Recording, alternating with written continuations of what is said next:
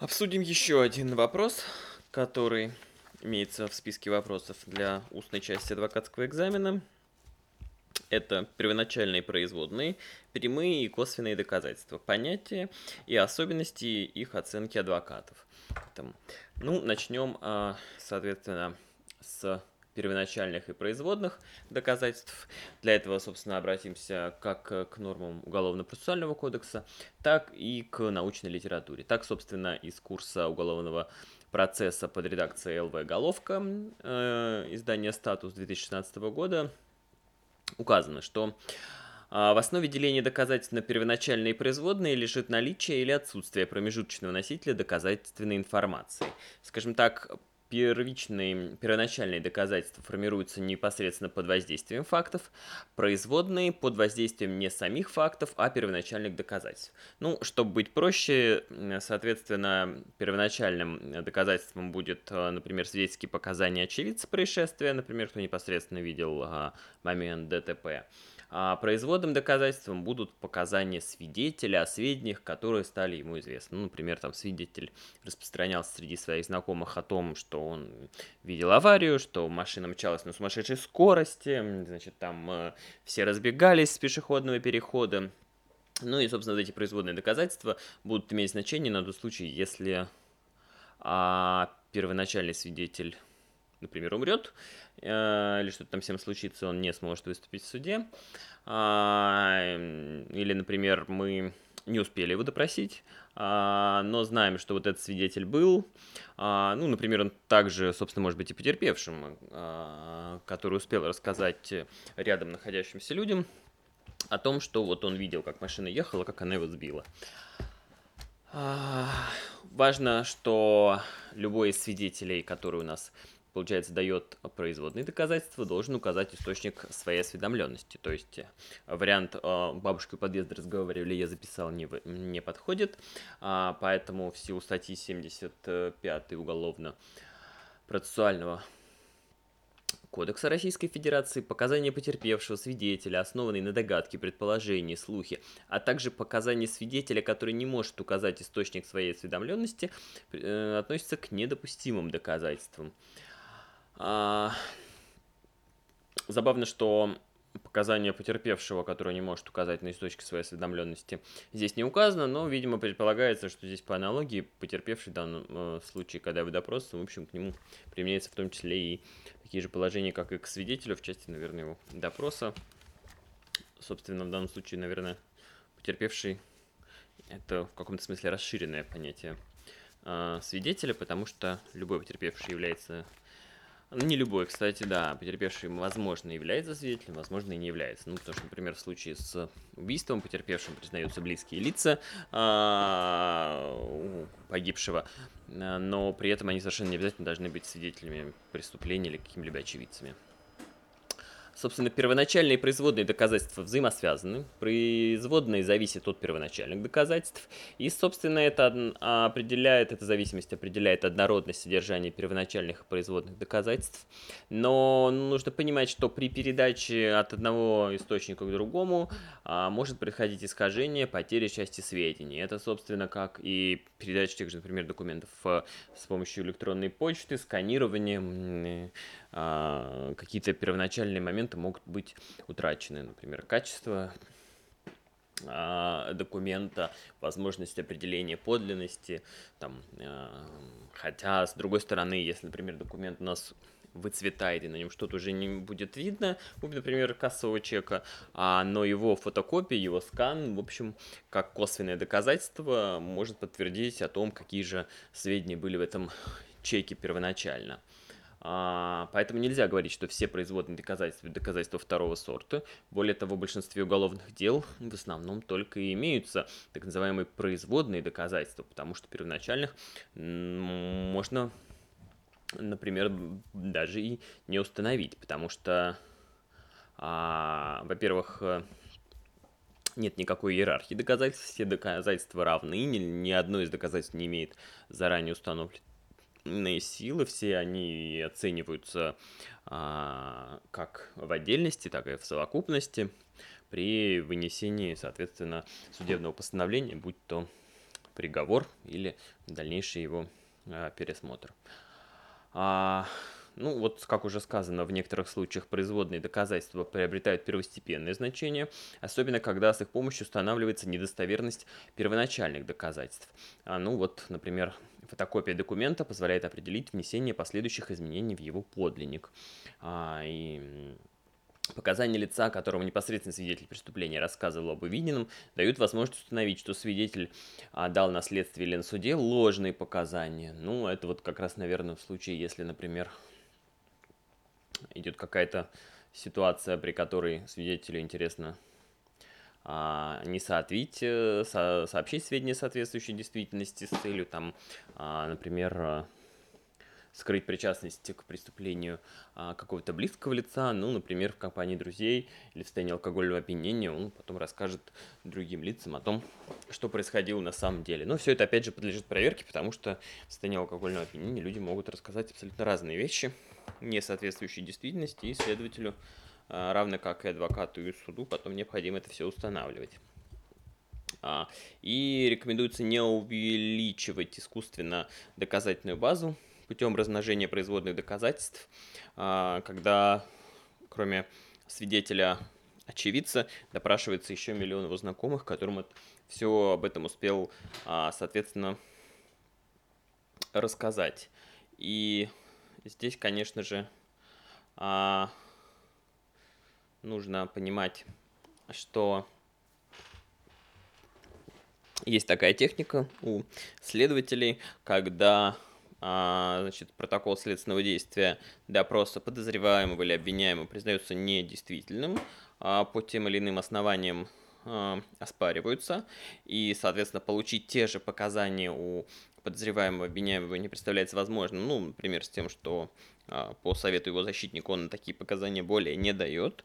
А, существует практика, когда а, допрашиваются понятые или иные участники а, следственного действия, будь там те же оперативники, а, которые находились при допросе, о том, а что же они, соответственно, слышали в момент первоначального допроса. Ну, это такая очень порочная практика, потому что показания подозреваемого обвиняемого, в общем, не могут быть восстановлены путем допроса тех лиц, которые участвовали в следственном действии. Это, собственно, что у нас касается первоначальных и производных доказательств. И нужно обратиться еще и к прямым и косвенным доказательствам. Ну, если прямо из учебника, потому что пока, конечно, про это ничего не рассказывает, прямые и косвенные доказательства. А, в основе классификации лежит отношение доказательств к обстоятельствам, подлежащим доказыванию, а, так называемым предмету доказывания.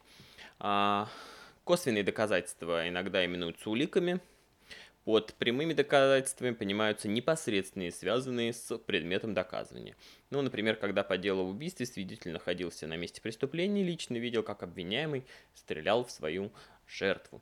Косвенными уликами считаются доказательства, связанные с предметом доказывания не непосредственно, а через промежуточные факты, из которых делается вывод об искомых фактах. Ну, например, свидетель не видел, как э, обвиняемый совершал убийство, но видел, как он выходил из квартиры, в которой находился потерпевший, впоследствии, где потерпевший был найден, например, задушенным.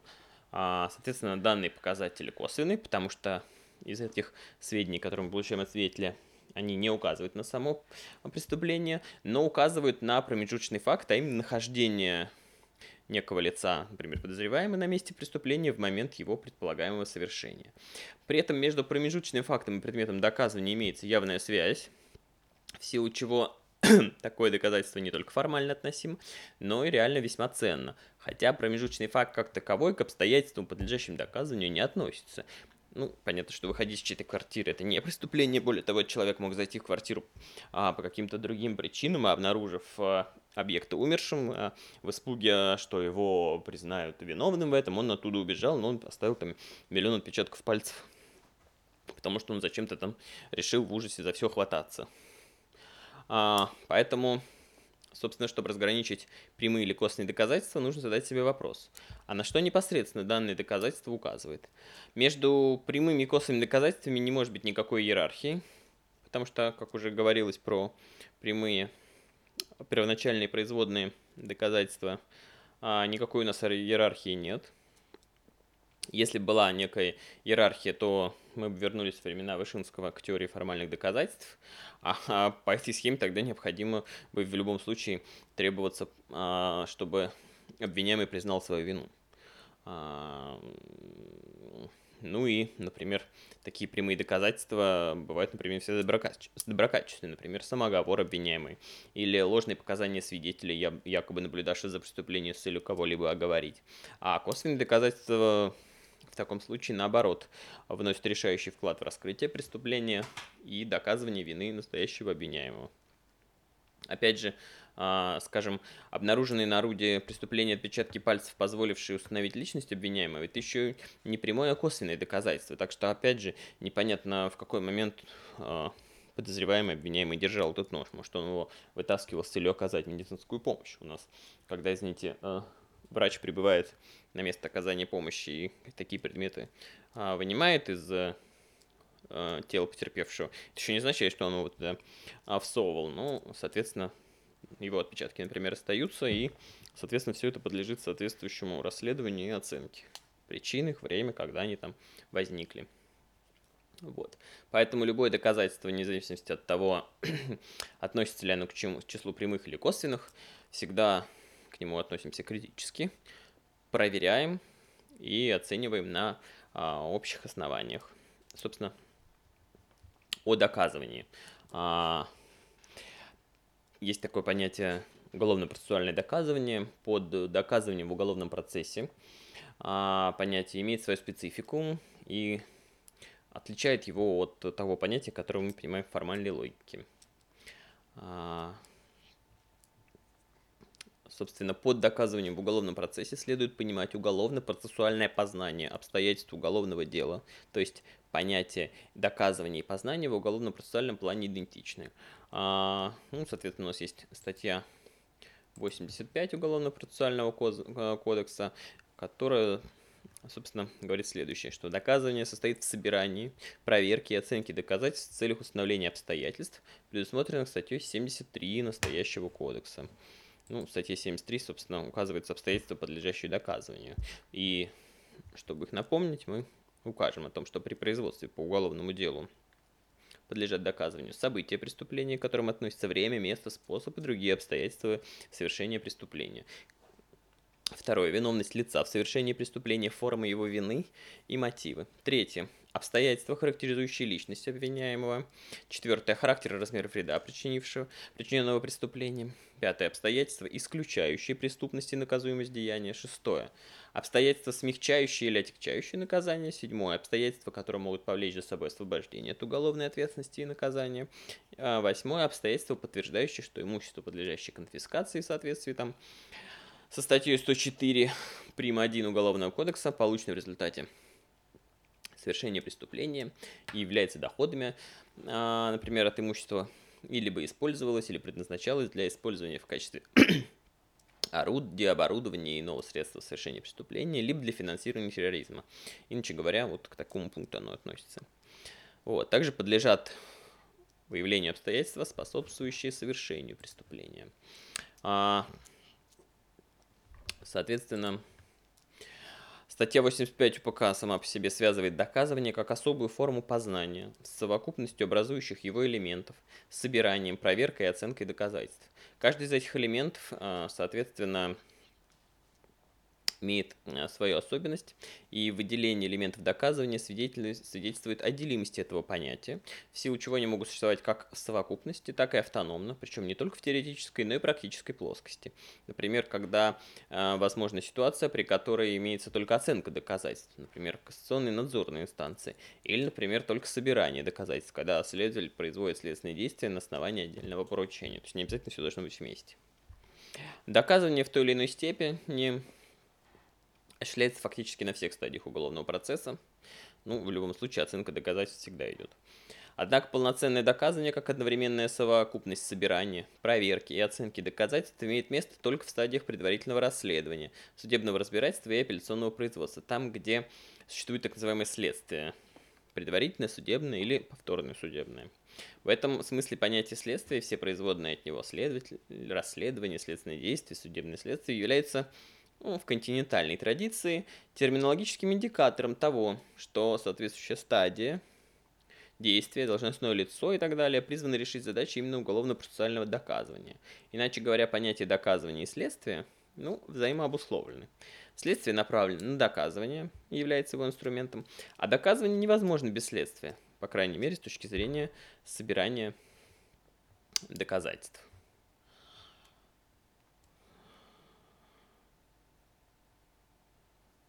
Ну, про оценку доказательств следует отметить, что, конечно же, у нас собирание и проверка доказательств осуществляется дознавателем, следователем, судом для постановления фактических обстоятельств дела, что совершенно необходимо для разрешения уголовного дела по существу и принятия иных уголовно-процессуальных решений, такие в частности как привлечение в качестве обвиняния или прекращение уголовного дела. Собственно, роль адвоката в данном случае всегда э, особенность его оценки. Под оценкой, конечно же, мы подразумеваем это мыслительная операция, сопровождающая любую деятельность следователя и суда, в том числе по собиранию, проверке.